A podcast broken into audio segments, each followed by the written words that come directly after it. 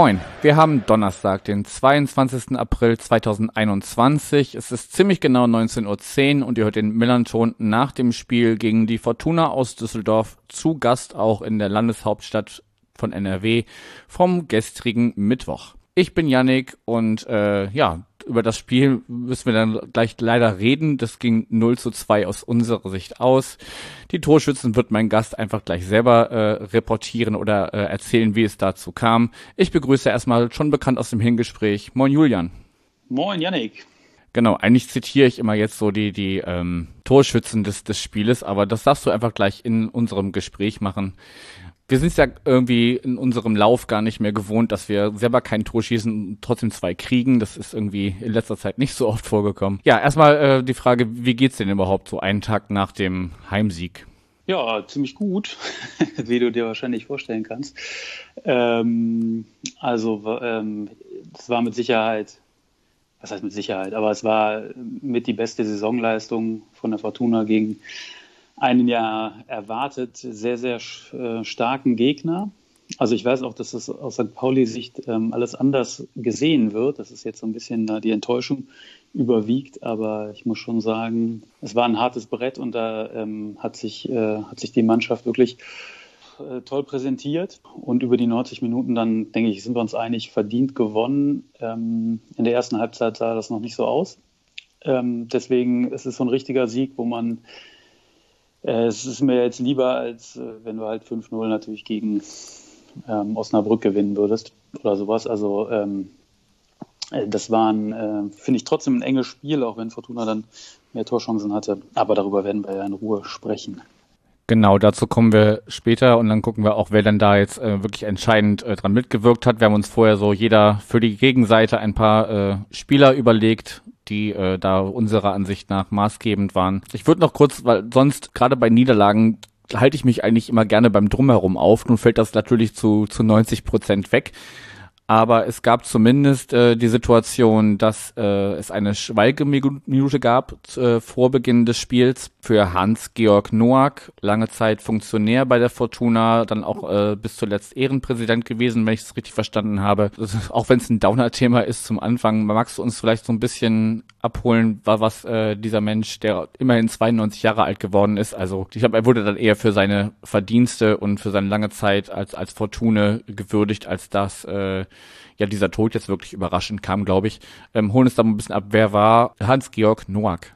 Ja, stimmt. Also er war, er ist im Alter von 92 Jahren gestorben, ähm, also hat mit Sicherheit auf ein bewegtes Leben zurückgeblickt und ähm, kam relativ früh ähm, als Funktionär zu Fortuna. Da war er Anfang 30 und hat sich da wirklich von, damals hieß es glaube ich noch Pressewart, also sowas wie ein Pressesprecher über ähm, verschiedene Funktionen ähm, hochgearbeitet äh, und ähm, ist dann eben auch Präsident ähm, der Fortuna gewesen und ähm, eben ein wichtiger Funktionär in dieser erfolgreichsten Zeit von Fortuna, ja Ende der 70er, ähm, Anfang der 80er Jahre, die ja äh, Michael Bolten in der letzten als wir uns gesprochen hatten vor dem Spiel, schon angesprochen hatte, wo Fortuna dreimal hintereinander im Pokal ins Spiel stand, im DFB-Pokal ins Spiel und 1979 eben äh, der größte Erfolg der Fortuna Vereinsgeschichte, der eine Niederlage ähm, ist. Das ist ja auch ganz, ganz passend zur Fortuna.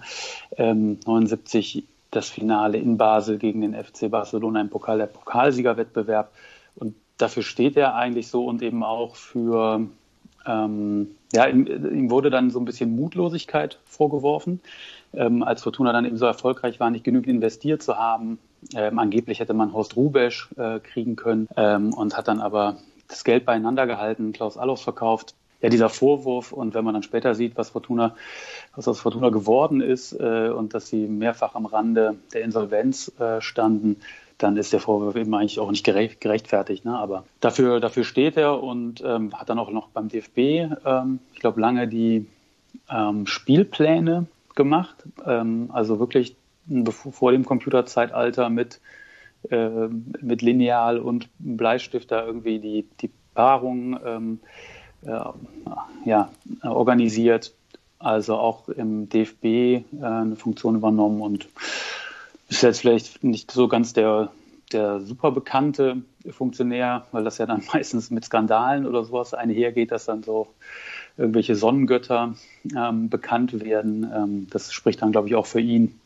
Ja, aber also spricht natürlich auch jetzt für äh, die Fortuna, dass äh, auch in der jetzigen Zeit ähm, dem äh, Platz eingeräumt wird und ähm, ja, es, also es war nicht wirklich eine Schweigeminute, wollte ich dazu noch ergänzen, weil irgendwie der, der, der Stadionsprecher da wahrscheinlich irgendwie einen Text äh, äh, vorgelesen hat, ähm, der vielleicht ähnliche Inhalte hatte wie, wie das, was du gerade erzählt hast mit seinen ganzen Funktionen und so, könnte ich mir vorstellen, war halt leider akustisch am Fernseher nicht zu verstehen. Ähm, ich wollte es nun trotzdem hier mit reingenommen haben und äh, ja, aber da, da, da scheint ja ein, ein großer der Vergangenheit dann jetzt gegangen zu sein. Ja, nee, da, da hast du recht, dass, äh, äh, dass du das bemerkt hast und dem auch Platz einräumst, ähm, sind wir sehr, äh, sehr nachdenklich, finde ich super. Ähm, und mir ist es auch aufgefallen, dass die, dass die Spieler dann auch lange da standen und dieses doch recht lange Statement vorgelesen wurde und dann gab es ja doch nochmal so 10, 20 Sekunden ähm, Schweigen und dann dachte ich schon so, hoffentlich sind jetzt nicht alle eingeschlafen und äh, ja, aber dann ging es ja gleich eigentlich gut los, also intensiv los, sagen wir mal. Genau, die Mannschaft dann dementsprechend in Trauerflor auf eurer Seite. Ihr habt auch im Gegensatz zu uns keine Wechsel vorgenommen, weil ähm, so war das zumindest irgendwie zu den, den Medien zu entnehmen, dass Uwe Röster gesagt hat, ja, jetzt in der englischen Woche ist das dritte Spiel immer das, das Schwierigste.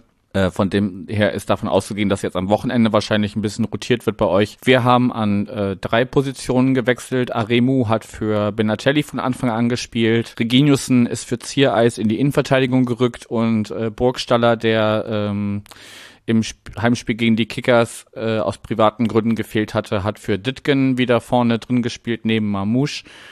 Ähm, hat es dich überrascht, dass bei euch so gar keine Veränderung war, weil also ich habe zumindest bei auf mein auf unserer Seite äh, ja zumindest zwei Wechsel nicht 100% nachvollziehen können. Ja, ich hätte auf der einen Seite gedacht, dass äh, Hennings spielt.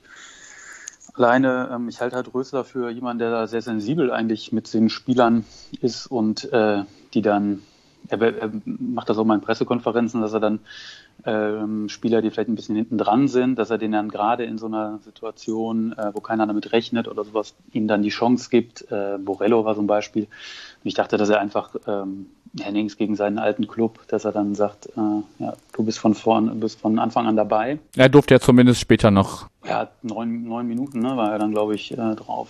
Aber so von Anfang an, also es ist dann, glaube ich, für einen Spieler schon so, dass du dann gerne da spielen willst. War ich schon ein bisschen überrascht, aber das hat ihm dann am Ende recht gegeben, ne? Ähm, so wie das Spiel gelaufen ist. Ja, wobei Hennings ja noch sogar das 3-0 auf dem Fuß hatte, da, da, sprach der Kommentator, über den können wir nachher gerne auch noch reden, so äh, abseits des Platzes, ähm, sprach er ja ein bisschen von Gnade gegenüber seinem Ex-Club, äh, aber ich glaube, das war einfach, ähm, ja, er wurde da relativ frisch reingeschmissen und dann war einfach das, der, der Torriecher in dem Moment nicht auf seiner Seite, aber dazu kommen wir später. Ja, du hast schon gesagt, es ging recht, recht fulminant los. Ich habe uns, würde ich sagen, ich weiß nicht, ob du mir dazu stimmst, also den FC St. Pauli durchaus in den ersten 25, 30 Minuten äh, durchaus stärker gesehen. Die Fortuna hat da wenig äh, Spielraum bekommen. Wir haben sehr hoch angelaufen, ihr habt sehr tief gestanden ähm, weshalb auch wenige Torchancen zwar entstanden, aber zumindest von den Spielanteilen waren wir da ähm, in der ersten halben Stunde die spielbestimmende Mannschaft. Oder was würdest du sagen?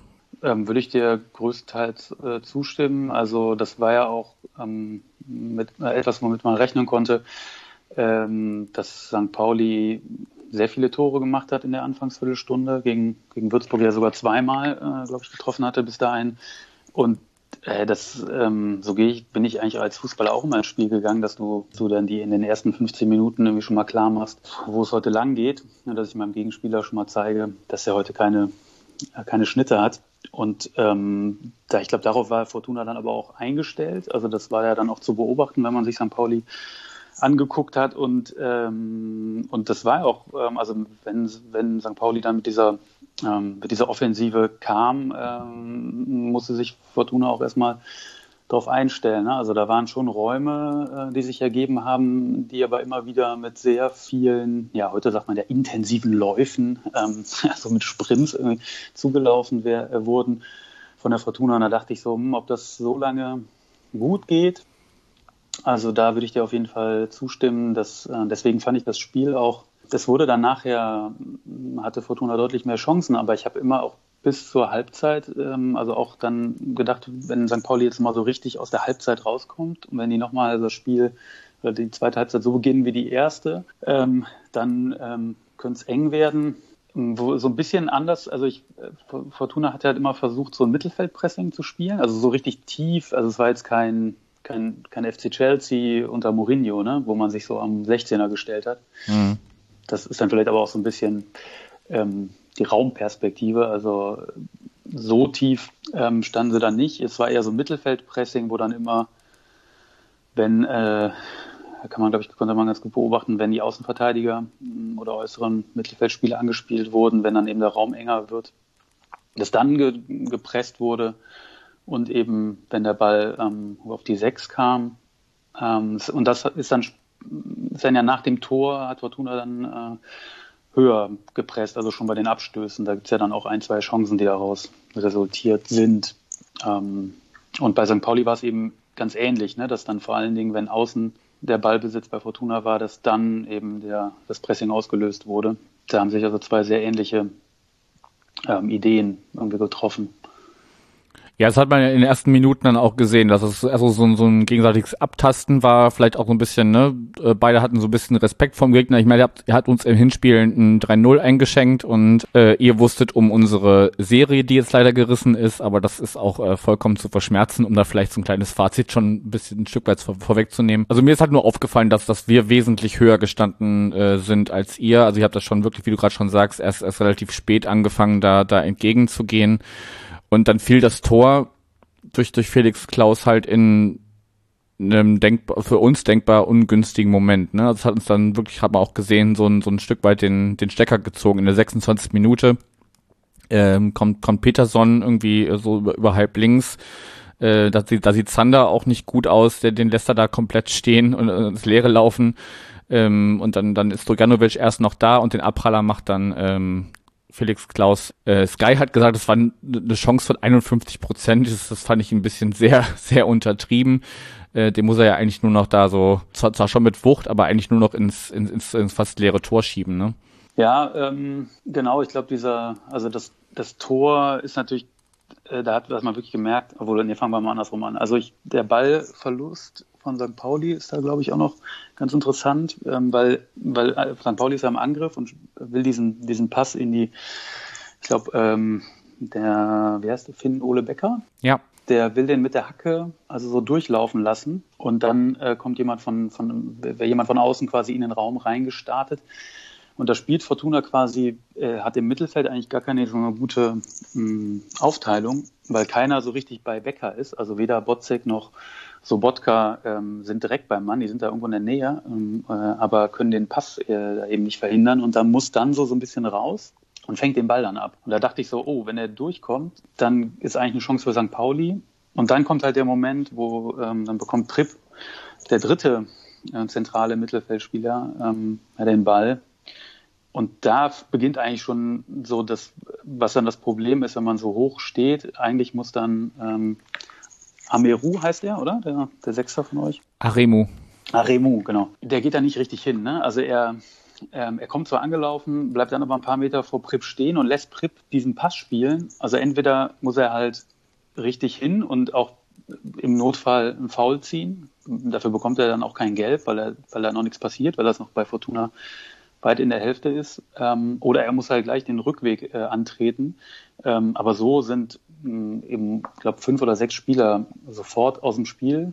Und dann sieht man halt, äh, das ist dann so eine Klasse, die jemand wie Peterson äh, dann mitbringt, dass er da im 1 gegen 1 erst, erst Sander ähm, stehen lässt. Ähm, das ist dann, glaube ich, auch die Qualität. Also er macht das eigentlich gar nicht so falsch. Ähm, Zander, ich finde es dann eher, eher später bei, bei Reginiussen, ähm, da wird es deutlich, weil der steht wirklich mit beiden Beinen so fest ähm, auf dem Boden. Also das, was man als Verteidiger halt eben nicht machen sollte. Man sollte eben so seitlich stehen, dass man sofort mit dem Stürmer mitlaufen kann. Aber Reginiussen kommt dann halt in die Situation, dass er mit dem Rücken zum Tor ähm, und dem Gesicht nach vorne steht und dann eben diese Bewegung von Peterson gar nicht mehr mitgehen kann. Ähm, ja, und dann ist es eigentlich eine ähnliche Situation, wie er die, ähm, die Mamouche ähm, hat. Ähm, hat er diese Torschance, wo er relativ zentral ähm, abschließt in der 14. Minute schon, äh, die ja dann von Kastenmeier ähm, pariert wird. Und in dem Fall ist halt, dass Stojanovic den Ball dann eben eher unglücklich, ähm, also er kann ja nichts anderes dran machen, aber der Ball kommt dann halt so, dass, äh, dass Klaus dann, ähm, nachdem Kowinatski verpasst und auch der St. Paulianer, ähm, dass dann Klaus den Ball eben relativ frei ähm, reinschießen kann. Ne? Aber und da hat man wirklich gemerkt, so jetzt, äh, ich habe es dann mal nachgeguckt, weil das, das ging wirklich wie so ein Ruck, ähm, hatte ich das Gefühl bei St. Pauli durch die Mannschaft. Das war die erste, das war der, der erste Rückstand seit dem Spiel gegen Bochum Ende Januar gegen den Tabellenführer, die wahrscheinlich sicher aufsteigen. Und das erste 0 zu 1, ähm, ähm, also dass, dass St. Pauli mit 0 zu 1 in Rückstand gerät seit dem Würzburg-Spiel Anfang Januar. Und ich glaube, da war dann so der Moment, oh, wir können ja in Rückstand geraten. Und ähm, wir überrennen die hier gerade gar nicht.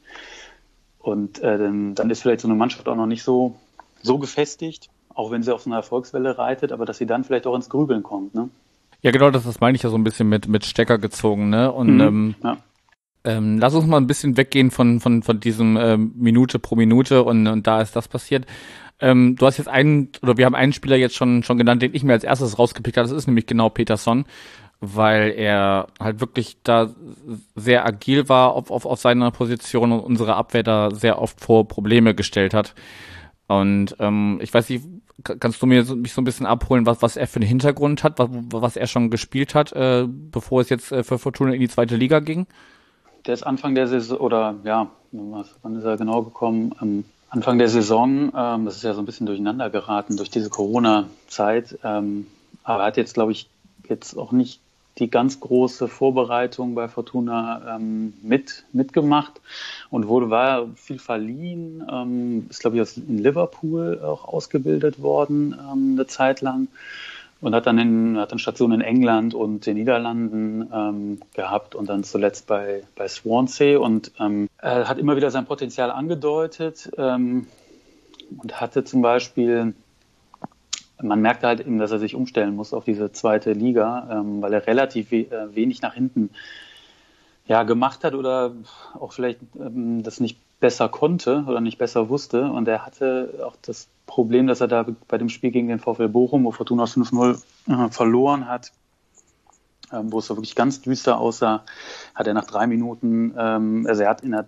bei einer, bei der Dreierkette hat er den da hat er schon seine, da haben sich schon die Schwächen eigentlich gezeigt bei ihm nach hinten und hat dann da äh, nach, nach ja, zwei, drei Minuten die rote Karte bekommen und war dann so ein bisschen auch außen vor, da vielleicht dadurch, ähm, durch, auch durch die Sperre und war ja dann im Hinspiel, hat er auch von Anfang an gespielt und hat er auch nach vorne ähm, einiges äh, bewirkt, aber wurde dann noch vor der Halbzeit ausgewechselt, weil er auch da wieder diese Schwächen nach hinten offenbart hat. Vielleicht äh, kannst du dich daran erinnern, dass er dann da beim Hinspiel ausgewechselt wurde und man noch so ein bisschen gerätselt hat, ist er jetzt verletzt oder ist es wirklich, ähm, weil er halt ein Sicherheitsrisiko nach hinten war. Ne? Und wenn man das jetzt vergleicht mit dem, was er gestern gezeigt hat, ähm, äh, hat er sich auf jeden Fall ähm, sehr, sehr viel weiterentwickelt. Und diese Dribblings, die hat er immer gehabt ähm, und diese Abschlüsse, also da, da läuft es jetzt einfach auch.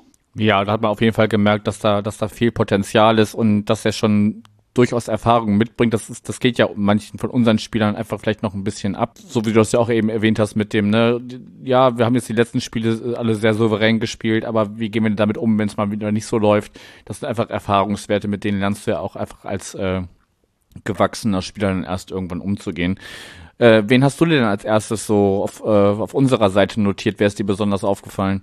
Ja, ich habe mir natürlich, würde ich jetzt wahrscheinlich nicht groß überraschen, ähm, Omar Mamouche, war jetzt auch in dem Spiel in, den, in diesen ersten Minuten bis zum Tor mindestens und vielleicht auch noch darüber hinaus dann einfach sehr auffällig und ähm, fand ihn auch, hm, habe jetzt auch ein bisschen bewusster geguckt und fand ihn auch körperlich ähm, nochmal, fiel mir das stärker auf, dass er da geht man ja häufig davon aus, wenn jemand so, so, so, gut im Dribbling ist, so ein Techniker, dass es dann manchmal so ein bisschen mit der Robustheit abgeht, aber da gab es so einen Zweikampf mit mit Sobotka, wo beide so richtig, äh, wo Sobotka noch ähm, so richtig ausholt und sich beide ineinander fallen lassen und ähm, keiner da so einen Zentimeter nachgibt und eigentlich Mamouche den Ball ähm, für St. Pauli gewinnt noch im Liegen. Also ähm, ja, also das Potenzial ist ja, äh, das ist ja ganz offensichtlich. Ähm, hatte ja dann noch diese Chance, von der ich eben schon mal gesprochen habe, ähm, wo er dann dann so, so ein bisschen auswackelt. Ne? Da hat man ja so ein ähnliches, äh, sieht man ja was ähnliches bei dem, bei dem Innenverteidiger, der muss sich mhm. halt darauf einstellen, okay, der geht jetzt gleich an einer Seite vorbei, welche ist es? Und dann so, man versucht natürlich die Seite, die, die Innenseite zuzumachen und dem Stürmer dann eher die Außenseite anzubieten.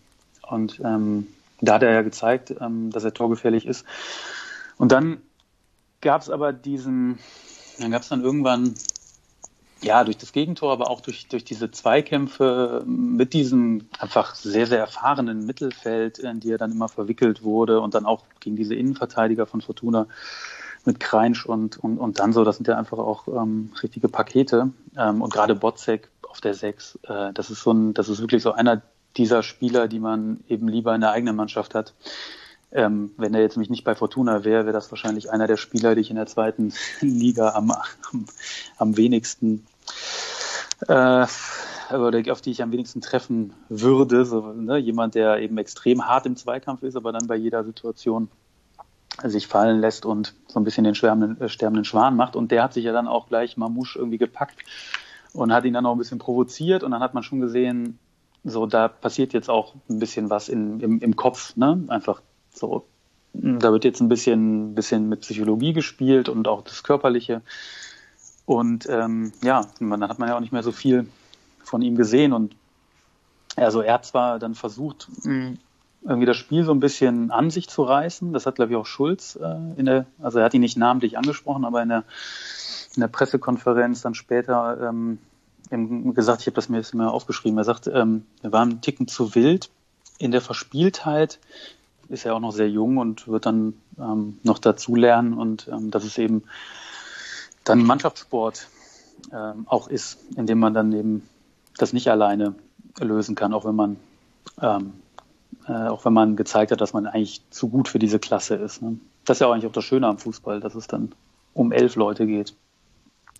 Ja, jetzt, jetzt ich, ich versuche mal äh, an ein paar Stellen, die du jetzt in deinem äh, Monolog äh, angesprochen hast, einzuhaken.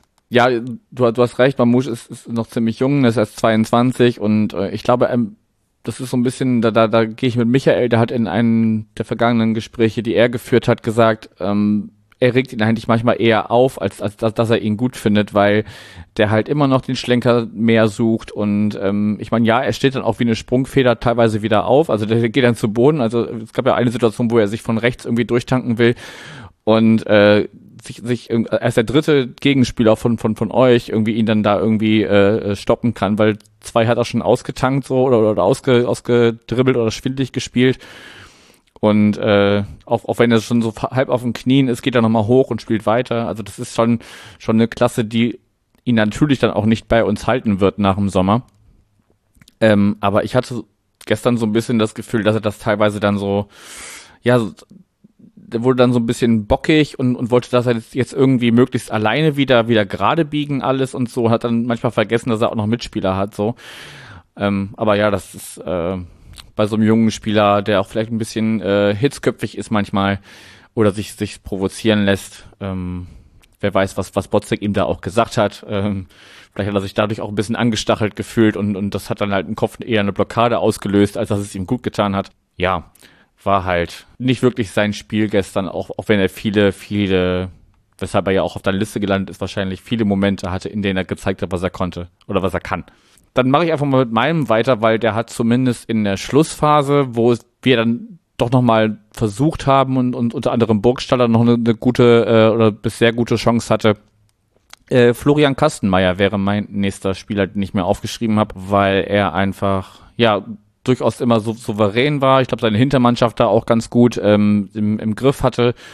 Und ähm, ja, gerade in der Schlussphase, wo wir nochmal versucht haben, zumindest vielleicht nochmal ranzukommen, weil, ich sag mal, wenn, jetzt in der 70., 80. oder so nochmal das äh, äh, 2-1 fällt, dann ähm, ja, hätte das Spiel vielleicht auch noch äh, mit meinem getippten 2-2 ausgehen können. Ja, stimmt, du hast ja 2-2 getippt. Ja, da konntest du ja bis kurz vor Schluss noch hoffen. Ist dir da was besonders aufgefallen bei, mm, bei Kastenmeier oder hattest du ihn vorher schon? tatsächlich muss ich sagen, also dadurch, dass wir uns halt, halt die ganze Saison wenig bis gar nicht äh, in der Tabelle begegnet sind, äh, seid ihr mir jetzt äh, erst dadurch, dass ich jetzt heute äh, heute und äh, äh, letzte Woche die die nee, wann haben wir gesprochen? Anfang der Woche. Die die Gespräche geführt haben wieder wieder so ein bisschen im Detail auf die auf die Fortuna geguckt ja, also man kann natürlich einen Klamauk machen aus seinem Namen, ne? Also Kastenmeier steht im Kasten und so. Nee, aber ich, ich fand ihn einfach sehr, sehr souverän und, und äh, wenn er da sein musste, war er da und hat euch da natürlich auch ähm, ja, die, die Null hinten gehalten. Deshalb ist er bei mir äh, positiv in Erscheinung getreten. Also ist ein junger Torwart, der auch erst seit eben äh, seit der Bundesliga-Rückrunde äh, die Nummer eins ist. Ne? Ist ja durch eine Verletzung vom vorigen Stammkeeper Sechs Steffen ähm, reingerutscht eigentlich und hat dann gleich in seinem ersten Spiel ähm, noch unter Zuschauern, ist ja dann auch immer, ist natürlich glaube ich auch nochmal was anderes, dann ähm, hat er gegen Bremen halt einfach ein, eine, eine, blöde Aktion, wo er, also er hat in der ersten Halbzeit kommt eine, eine Flanke rein und der Ball geht eigentlich ins Aus, aber er geht, um, um sicher zu gehen, halt ran und, äh, und wischt den Ball dann so ins, zur Ecke. Und dann geht schon gleich los ne, im Stadion, dann wird gemurrt, so, hm, wer ist das denn? Dann haben wir hier eine Ecke kassiert. Und dann gibt es dieselbe Situation in der zweiten Halbzeit, wo er dann nicht an den Ball geht. Und hinter ihm ist aber noch ein Bremer. Und der köpft dem äh, Kastenmeier dann den Ball gegen den Arm und er macht quasi in seinem ersten, in seinem ersten Profispiel ein Eigentor und Fortuna verliert 1-0 gegen einen direkten Konkurrenten. So, so ist er halt gestartet und ähm, aber ich finde, er hat trotz dieses ja, Fehler, wie auch immer, ähm, aber das wäre nicht gewesen, wenn die Situation vorher anders gewesen wäre. Ne? Deswegen habe ich dir erzählt. Hat er trotzdem eine souveräne Leistung gegen Bremen hingelegt und war dann, also ich habe ganz große Hoffnung, dass das der Stammtor für die nächsten Jahre werden kann, weil er, er ist jetzt eben noch jung. Ich finde beim Torwart ist immer ganz wichtig. Also es gibt viele Torhüter, die gute Reflexe haben, die gut im Eins gegen Eins sind oder was auch immer schwierige Strafraumbeherrschung. Das ist auch eine Sache, die mit, mit Erfahrung ähm, zu tun hat. Aber ähm, er ist, glaube ich, mental ähm, recht stark, weil ihn solche Fehler eben mm, nicht, äh, die bringen ihn jetzt nicht ins Grübeln. Also er hat dann trotzdem souverän weitergemacht. Und er hat diese Saison, hat er auch schon wieder ein paar, ein paar Patzer drin gehabt. Ähm, aber das ja, das merkt man ihm dann später nicht mehr an. Ein bisschen dumm gelaufen war halt gegen, gegen Karlsruhe, ähm, hat er erst einen Elfmeter verursacht. Und dann wird er wieder reingeschossen und dann schlägt er den Ball weg und sieht gelb-rot. Ja, und das sind dann so die, die Sachen. Ähm, aber wie gesagt, junger Spieler, daraus lernt, lernen sie dann, ähm, ich weiß nicht, wie viele gelb-rote Karten ich wegen irgendeinem Mist in meiner Karriere bekommen habe. Also das passiert und ähm, stimme ich dazu. Ähm, guter Mann. Auch erst 23, ne, um das jetzt vielleicht noch äh, mit, mit einer Zahl zu unterfüttern.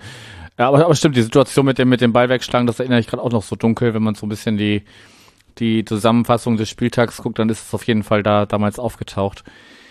Wir müssen ein bisschen auf die Zeit gucken, weil wir uns, uns gerade sehr äh, in, in Details und, und, und Vergangenheit verlieren. Ähm, alles gut, alles gut. Du hast mir ja gesagt, du hast noch einen zweieinhalbsten Spieler dir aufgeschrieben? Magst du noch erwähnen, wer dir noch, äh, noch so aufgefallen ist? Ja, ich habe noch äh, Tore Regeniussen. Ich habe jetzt aber, ähm, ich habe jetzt gar nicht, ähm, ich habe das jetzt gar nicht irgendwie so positiv oder negativ ähm, äh, jetzt eingeordnet, sondern eher was, wo einfach so entscheidende Spieler, die jetzt zu dem Ergebnis geführt haben. Und da war er eben ja beim 1-0 beteiligt. Ähm, durch dieses ähm, fehlerhafte Abwehrverhalten. Beim zweiten ähm, Tor kann er, glaube ich, bei der Ecke, die ja, wie wir alle wissen, keine war, kann er, ähm, ist er auch eigentlich der, der am ehesten das Tor verhindern kann, weniger Mamouche, ähm, der da zugeteilt war. Und dann hat er noch irgendwie in der 72. hier die eine Großchance von Peterson mit seinem Fehlpass ähm, ausgelöst. Also das ist dann wirklich so, ich weiß nicht, ob äh, hat Schulz so ein bisschen gezockt, glaube ich, ne? in, der, in der englischen Woche und hat sich dann einfach verzockt, aber ist halt so als Trainer. Ne? Ich weiß nicht, wie er bei euch gesehen wird. Also ich, ich finde ihn grundsätzlich, grundsätzlich einen guten, soliden Innenverteidiger. Hab, wie gesagt, äh, also neben Aremu habe ich auch äh, ihn in der Startformation nicht verstanden. Er saß eigentlich sonst immer äh, auf der Bank und ist dann vielleicht so in den letzten 15, 20 Minuten ähm, äh, für Ziereis oder für Lawrence gekommen. Aber ja, also er wirkte halt sehr, sehr behäbig gestern. Also das war, da wart ihr in vielen, in vielen Momenten entweder körperlich oder auch äh, gedanklich einfach, einfach schneller. War nicht, war nicht sein Tag und es ist, also ich weiß halt nicht, ob es so das, das beste Spiel war gestern, wenn du gerade schon Schulz ansprichst, ähm, da an so zwei wirklich ähm, wichtigen Positionen solche, solche Wechsel vorzunehmen. Ähm, weiß nicht, ob, ob äh, also, also Arimu kann ich mir nur, oder eigentlich beide kann ich mir nur so erklären, dass sie halt eine gewisse Körperlichkeit mitbringen, aber ähm, ja, lassen es halt an anderer Stelle manchmal äh, vermissen. Ja, die wäre jetzt gar nicht gefragt gewesen bei, bei Kovnatski jetzt unbedingt. Ne? Das ist ja jetzt nicht der Brechertyp wie ein, wie ein Hennings oder so. Nee, aber also vielleicht hat er auch damit gerechnet, so, so ähnlich wie du, dass Hennings von Anfang an spielt. Das, das hätte ja dann erklärt, warum man ihm da Reginussen äh, entgegenstellen möchte.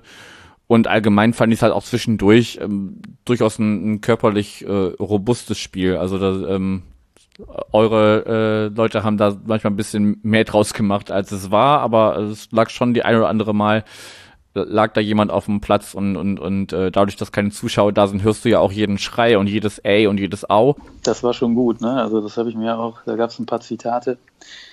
Ähm, natürlich Matthias Hein bei der Ecke. Es war eine, was hat er gerufen? Es war eine komplette Nicht-Ecke oder sowas. Das habe ich ähm, gar nicht mitbekommen, ehrlich gesagt, weil ich mich aufgeregt habe, dass das Tor gefallen ist. Ja, ja. Ja, äh, und Rösler mit, hat dann also er hat ja dann diese, da ruft er ständig irgendwas Englisches rein und da hat er auch irgendwann, äh, also jeder fühlte sich dann, glaube ich, benachteiligt. Er hat dann reingerufen, jeder fucking Pfiff für die. Und äh, ja, das, das, ähm, aber wenn die Zuschauer nicht da sind, dann kriegt man wenigstens sowas mit. Ja, also das ist wirklich das einzig Positive, wobei ich dann auch mittlerweile eher genervt bin, dass da jeden Aufschrei und jedes, also irgendwer, ich weiß auch gar nicht, wer von euch das war, aber irgendwie immer, wenn wenn es irgendwie brenzlig wurde, war das ein, ein Urschrei, der da teilweise von, von sich gegeben wurde. Keine Ahnung, wer das war. Ähm, gut, lass uns das alles ein bisschen, ein bisschen abkürzen, weil wir, wie gesagt, schon, schon weit fortgeschritten sind. Du hast das 2-0 jetzt quasi schon, schon indirekt ab, ab, ange, angesprochen. Äh, 2-0 nach Ecke, die keine war. Äh, dann so eigentlich hinten in der Verteidigung zu finden, äh, ist dann da, weil äh, von uns keiner da ist. Ich glaube, damit möchte ich es auch bewenden lassen.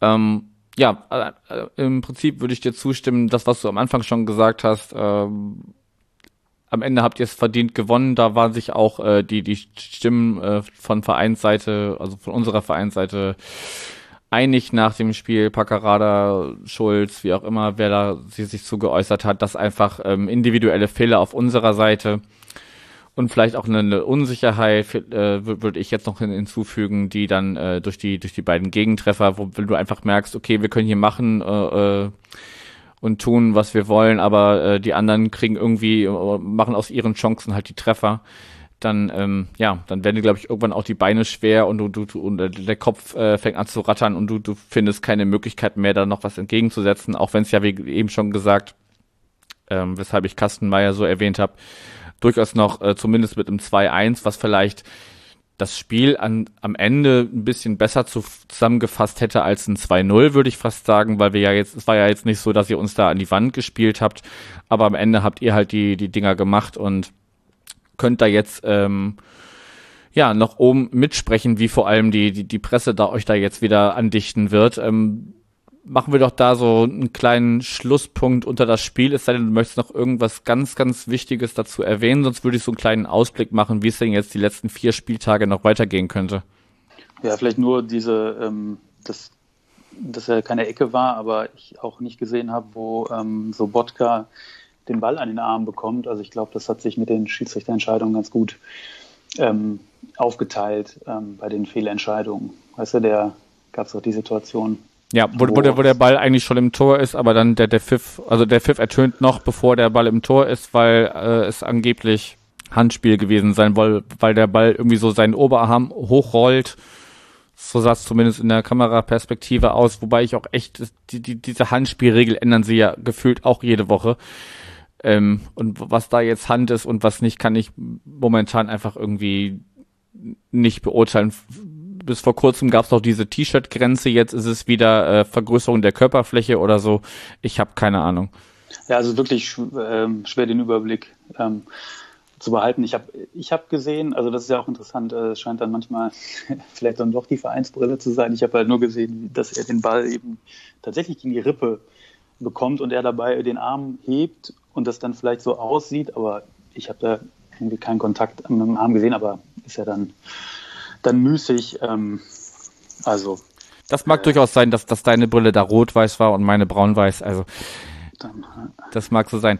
Ähm, dann erzähl doch mal kurz, wie, wie, wie geht's denn jetzt die letzten vier Spiele für euch weiter und glaubst du, äh, so wie es ja jetzt kolportiert wird, ich meine, ihr seid, ihr seid jetzt nur drei Punkte hinter diesem äh, anderen Hamburger Verein, ähm, die zugegebenermaßen auch noch Nachholspiele haben, aber die müssen sie ja auch erstmal gewinnen. Unter anderem jetzt, äh, ja, bald, wenn, wenn wir hier gesprochen haben, ist, ist der Anpfiff äh, gegen Sandhausen. Meinst, meinst du, ihr könnt da nochmal oben ein Wort mitsprechen? Es hängt ja auch viel davon ab, äh, was, was Kiel macht wahrscheinlich. Aber meinst du, die Fortuna hat da auch noch ein Wörtchen mitzureden oder ähm, wird man sich da eher so, da wo man jetzt steht, so fünf, sechs in dem Bereich am Ende einfinden? Ja, ich glaube, also ich habe die Tabelle liegen, sind, also wenn der HSV hat ein Spiel weniger an ein Punkt, ähm, also wenn die heute verlieren sollten, dann wäre es ein Punkt.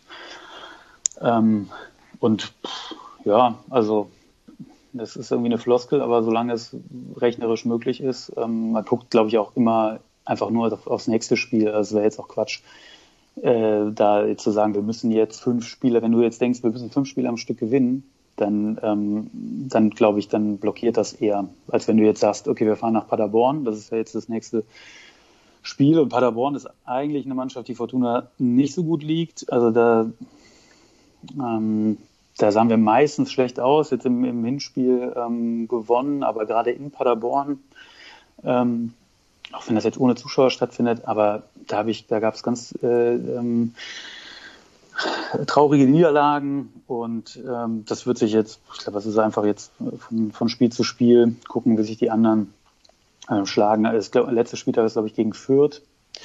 Und da ist also, also ich glaube trotzdem, dass mehr als der Relegationsplatz dann aber nicht, nicht drin ist, ähm, weil Kiel ja auch noch äh, Nachholspiele hat. Aber wenn Relegation, dann das wäre natürlich, ähm, da würde dann der HSV, dann würde, würde vielleicht ähm, der SFC Köln warten, ähm, Hertha, da gibt es auch schon eine Geschichte mit der Relegation, äh, oder vielleicht auch Werder Bremen. Ähm, also das wären ähm, das wäre der Hauptkonkurrent letztes Jahr. Äh, ja, das wäre natürlich, äh, also Relegation wäre natürlich so das, das, was noch zu erreichen wäre. Ja, also das, tatsächlich haben wir da auch ein, ein Wörtchen mitzureden, weil wir äh, zumindest mit Fürth und äh, Kiel noch gegen zwei Mannschaften spielen, die da oben drin stehen. Jetzt am Sonntag gegen, gegen Fürth unter anderem also eigentlich der, der Einzige, der da oben nicht mit bei ist. Also Hannover ist ja mittlerweile auch wieder auf einem, zumindest auf einem Aufwärtstrend, auch wenn sie das graue Mittelfeld wahrscheinlich nicht mehr verlassen werden. Die erwarten uns auch noch. Und nur Regensburg äh, ist, ist ein Gegner, der da, der da unten drin steht. Also wir können wahrscheinlich froh sein, wenn wir, also froh sein können wir jetzt eh schon. Wer hätte, äh, das hatte ich auch in, in dem Text zu unserem Hingespräch äh, reingeschrieben, wer hätte gedacht, dass äh, ich jetzt äh, hier um die Zeit äh, über eine Partie gegen den Tabellennachbarn rede, wenn wir äh, bis vor einem halben, äh, noch nicht mal halben Jahr, sondern so bis, bis vor drei, vier Monaten ähm, noch, noch Welten gefühlt voneinander entfernt waren. Also eigentlich ist für uns jetzt alles, äh, alles Bonus, zumindest sehe ich das so, weil wir haben mit da unten nichts mehr zu tun. Das, das sah, wie gesagt, bis vor kurzem noch anders aus. Äh, 44 Punkte sind jetzt schon mehr als in, in, in der letzten Saison. Ja, wenn wir da jetzt oben noch ein bisschen stänkern können und vielleicht das, das Aufstiegsrennen noch ein bisschen mit beeinflussen, dann, dann finde ich das ganz nett. Aber wenn wir da am Ende auf sechs, sieben, acht meinetwegen, also sieben wäre halt schöner wegen, wegen der äh, ähm, TV-Geldtabelle. Aber mein Gott, wenn es am Ende Achter ist, wenn, wenn du, wenn du äh, wenn du in der Hinrunde noch, noch ganz unten drin stehst und am Ende wird Achter wirst, also wer, wer will, will sich denn da beschweren so? Und ich finde, ihr habt ähm, eine wirklich interessante, junge, entwicklungsfähige Mannschaft mit, also mit jemandem wie Burgstaller, ähm, den hätte ich gerne auch bei der Fortuna gesehen. Der, Das also ist gerade lustig, das ist gerade lustig, dass du, du fängst an mit junge, entwicklungsfähige Mannschaft und dann sagst du Burgstaller. Nee, nee, ich sag und Burgstaller. also plus Burgstaller. Okay.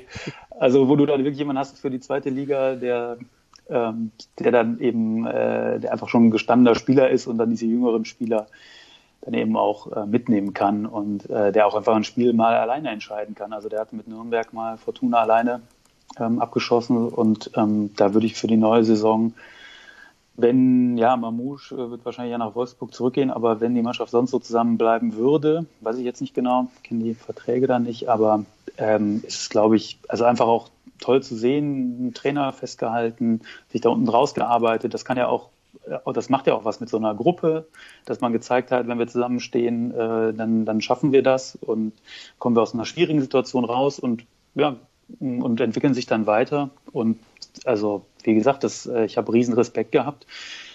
Und ich glaube, äh, die, ja, die Spieler von Fortuna Düsseldorf auch. Und ähm, da sieht glaube ich, für die neue Saison äh, kann man da sehr positiv eingehen. Ja, auf jeden Fall nach der Rückrunde. Und man, also man sieht, die, die Idee, die Schulz am Anfang hatte, geht jetzt so langsam auf oder ist sehr gut aufgegangen, vor allem in den letzten Spielen. Ähm, Mamouche äh, glaube ich nicht dran, dass der uns erhalten bleibt. Ich habe noch ein bisschen Hoffnung, wenn Eintracht Frankfurt in die Champions League kommt, dass dann kein Platz für Salazar ist im Kader, wobei die ja jetzt auch einen neuen Trainer kriegen. Wer weiß, was der entscheidet. Ähm, muss man alles sehen, aber ansonsten das, das Gerüst, was du angesprochen hast, ähm, ist, ist durchaus aus gut und ähm, ja, kann dann ja nächstes Jahr zumindest dafür sorgen, dass man nicht äh, die ganze Hinrunde lang zittern muss und erst in der Rückrunde gar nicht hin weiß, wohin mit seinen Gefühlen und dann noch nicht mal ins Stadion gehen kann, um sie auszuleben. Ähm, eigentlich, eigentlich wollte ich mit dir noch über die heute beschlossene DFL äh, Corona-Quarantäne oder Pflichtquarantäne oder Teilquarantäne, wie auch immer sie das jetzt genannt haben, sprechen. Das, das, das schenken wir uns an dieser Stelle. Ich, ja, ich habe extra so viel geredet, damit wir darüber nicht sprechen müssen, weil du das ja im Vorgespräch angekündigt hattest. Also kurz zusammengefasst geht es halt darum, ne, äh, Anfang Mai sollen die Kontakte beschränkt werden, die Spieler sollen eigentlich nur noch trainieren, spielen und zu Hause sein. Und dann geht's äh, Mitte Mai, kurz bevor die letzten Spieltage anstehen, wirklich ähm, in so ein ja, auferlegtes äh, Quarantäne-Trainingslager. Muss man mal sehen, ob die das alles da so, so hinkriegen. Hab heute auch schon drüber nachgedacht oder in, in Gesprächen drüber nachgedacht, wie das jetzt wäre, wenn jetzt wirklich noch abgebrochen werden müsste wie das denn dann errechnet wird, Punkte durch Spielta Anzahl Spieltage oder wie auch immer die das dann machen. Ich glaube, das wollen sie da oben ähm, weitestgehend vermeiden. Aber das sollen andere entscheiden, wie das jetzt wirklich äh, zu laufen hat. Ich danke dir auf jeden Fall für die beiden Gespräche. Und, ja, ich danke dir für äh, die Einladung. Äh, sehr gerne. Und ja, dann werden wir sehen, ob es am Ende die Relegation für euch wird und äh, ihr dann ähm, nächste Saison doch eine Liga über uns spielt oder ob wir uns äh, in der kommenden Saison wiedersehen.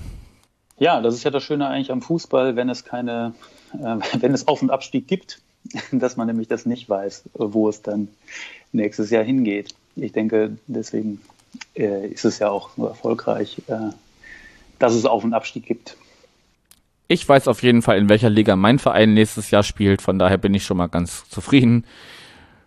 Und äh, alles andere werden wir sehen und verfolgen. Gut, dann, äh, ja, wie gesagt, vielen Dank nochmal euch, vielen Dank fürs Zuhören und äh, ja, hier geht's bald schon, schon weiter mit äh, den Gesprächen zum nächsten Gegner Kräuter Fürth. Das wird Bobby machen und dann, ja, ist auch diese Saison, die so komisch war wie äh, keine andere, an die ich mich erinnere, auf, aufgrund äh, verschiedenster Begleiterscheinungen, ist dann auch schon bald vorbei. Gut, in dem Sinne, macht's gut. Bis dahin. Tschüss. Tschüss.